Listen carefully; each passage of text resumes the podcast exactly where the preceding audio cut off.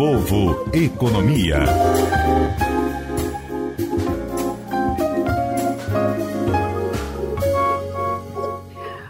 Como vocês sabem, todas as sextas-feiras fazemos parte do Seminário Empreender, que segue em 2021, trazendo muito conteúdo para ajudar você né, a empreender, mesmo durante a pandemia.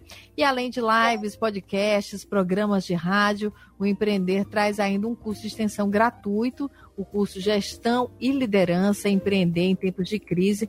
Para saber mais e se inscrever, você basta, basta você acessar o Seminário Empreender com.br Lembrando que as inscrições para o curso terminam agora, no dia 28.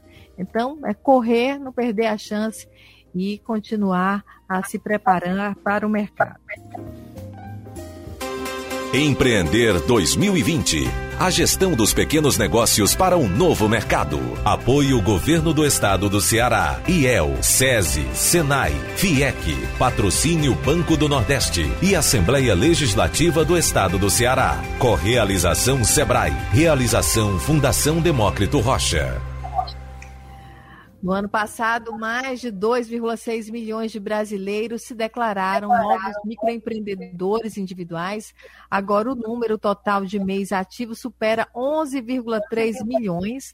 No entanto, o MEI exerce dois papéis, né? Ele é empresário, uma pessoa jurídica, e também é um cidadão, uma pessoa física. Portanto, além da entrega obrigatória da declaração anual do Simples Nacional do Microempreendedor Individual, é, quem já se formalizou também é obrigado a entregar a declaração do imposto de renda pessoa física. Como este não é um assunto dos mais fáceis, nós temos agora uma conversa com Orlando Silveira, que é contador, é um especialista no Simples Nacional e pode tirar nossas dúvidas sobre a declaração do imposto de renda para quem é MEI. Boa tarde, Orlando. Seja bem-vindo ao programa. Boa tarde, Neile. É uma satisfação enorme participar mais uma vez do seu programa. E um abraço a todos os ouvintes. Orlando, o prazer é nosso. E esse ano o imposto de renda é, tem um peso um pouco maior, né, para quem, é, é, principalmente para quem é, é, pensava que ia ter um alívio, né, este ano. Eu queria que você explicasse para a gente primeiro é, esses dois papéis, né, que o MEI exerce, tanto de pessoa física como de pessoa jurídica. Como é que deve ser feita a declaração? Pois bem, né? Primeiramente, esse número aí, como você vê, é, é um número muito alto, né, em relação à quantidade de microempreendedores e, e pesquisas estatísticas, ainda tem aí uns 5 milhões que poderiam se formalizar, né, que são pessoas que estão na informalidade. Então, são, é um número bem expressivo. Olha, em relação às obrigações acessórias, a gente sempre costuma falar o projeto de microempreendedor individual foi um dos melhores projetos que eu já vi em termos de inclusão, né? De trazer, tirar é, grande, muita gente da informalidade. No entanto, ele tem um lado bom, mas também vem as obrigações. E muitos microempreendedores não se atentam para essas obrigações. Então, o MEI ele tem várias obrigações. E uma delas é declarar, é, fazer a declaração do microempreendedor, que é sempre no último dia 8 do mês de março, é, que vai ser prorrogado provavelmente para 31 de maio, mas ele tem que, tem que, todo ano sabe que tem que fazer essa declaração. Ah, mas eu não, não vendi nada. Então é zero, declara zerado. Prestou serviço ou faturou alguma coisa, tem que declarar o valor que faturou. Isso é obrigação. A outra obrigação, Leila, vem na questão do imposto de renda pessoa física.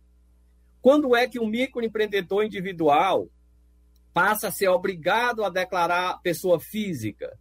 quando os rendimentos tributáveis dele ultrapassar aquele limite de 28.559, né, que é aquele limite de isenção para o imposto de renda.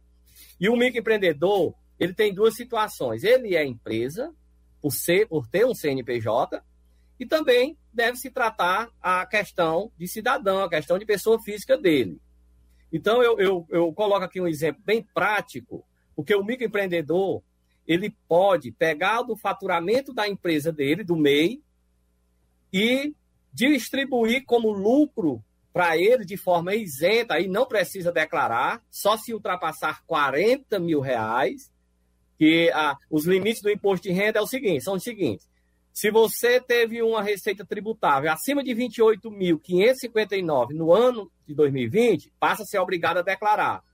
mesmo que ele não tenha esses 28 mil tributáveis, mas a, o lucro distribuído dele, que é o rendimento isento, ultrapassar 40 mil, passa também a ser obrigado, ok? Então, como é que ele faz a distribuição desse lucro? Existem duas formas. Para o microempreendedor que não tem uma contabilidade, para isso precisaria contratar um contador e fazer uma contabilidade igualmente a qualquer outra empresa. Ele não é obrigado a fazer contabilidade, mas se ele quiser distribuir lucro acima dos percentuais de presunção, ele precisa primeiramente ter contabilidade. Pois bem, se ele não tem contabilidade, como é que ele vai distribuir lucro para ele isento, sem pagar imposto? Ele vai a, aplicar umas alíquotas de presunções que já é previsto em lei, e quem, quem tiver curiosidade é só, só, só pegar o artigo 15 da Lei 9249, que aí dá essa presunção. Qual é a presunção? Para prestação de serviço, 32%. Para é, é, comércio e indústria, 8%. Então, como é que é feito? Pega o faturamento do ano, se for serviço, aplica 32%. Aquele valor que ele encontrar é isento de imposto. Aí ele coloca lá na declaração de imposto de renda pessoa física dele como rendimento isento. Aí, Leila, para ficar bem claro, vamos falar em números redondos, vamos dizer que um microempreendedor faturou 80 mil. Então, se ele vai, ele é prestador de serviço, ele pode distribuir para ele é, 32% desse valor. Vai ser isento. 32% de 80 mil dá uns 20 e tantos mil, né? Então, ele vai distribuir esse valor de forma isenta lá na declaração dele. Mas como ele faturou 80 mil e diz, não, mas eu quero 30 mil reais a mais do que esse lucro distribuído. Aí ele passa a ser obrigado a declarar, porque esse rendimento ele vai ser tributável, esses 30 mil. Entendeu? Então, dos 80 mil, ele tem 32% isento, e o que ele tiver a mais do que isso vai ser tributado. Então, é Orlando, por isso... sim, pode falar. Pode concluir. É por isso que nós falamos que o microempreendedor, ele, ele, ele precisa ter essas formalidades se ele quiser andar de forma mais correta e também aproveitar e ter rendimentos de forma seguras e também não ter surpresa com o fisco. Orlando, quais são os documentos necessários para a declaração? Pronto. Primeiro, a pessoa física, né? Você está falando? A pessoa, no caso, o MEI. Depois a gente fala da pessoa física. Pronto, o MEI, o MEI precisa única e exclusivamente, se ele emitir nota fiscal, somar as notas fiscais de venda e de compra. Se ele não emitir, ele vai declarar o valor do seu faturamento, porque o MEI ele tem essa particularidade. Ele só é obrigado a emitir nota se prestar serviço ou vender para outra empresa, para uma pessoa jurídica. Se ele prestar serviço ou vender para pessoa física, ele não é obrigado a emitir nota. Ele simplesmente vai declarar mensalmente o seu faturamento. Ele faz essa anotação e quando chega no, no mês de maio, ele vai declarar na declaração pessoa jurídica dele. Só precisa ter esse faturamento. É a única coisa que precisa. Enfim, ele tem que fazer duas declarações. Uma é essa, juntando as notas fiscais do MEI, e a outra é pessoa física. E aí são outros documentos. São outros documentos. Aí, pessoa física, vem essa relação de distribuição de lucro ou de prolabore dele, do MEI. Se ele tiver outra renda vai somar com essa também, do MEI, para declarar. Aí tem que, que ter extratos de banco da pessoa física, tudo separado, extrato de banco da pessoa jurídica. Se tiver plano de saúde, então são os documentos corriqueiros né, de pessoas físicas que são que estão na, na obrigação de declarar imposto de renda. Mas o grande ponto nele que nós devemos falar é nessa questão que o microempreendedor tem muita dúvida, porque se ele pode tirar dinheiro de dentro da empresa dele. Ele tem que ter isso na cabeça, ele tem que separar o que é empresa e o que é pessoa física. Isso é o ponto mais importante para que ele tenha sucesso é, no seu negócio.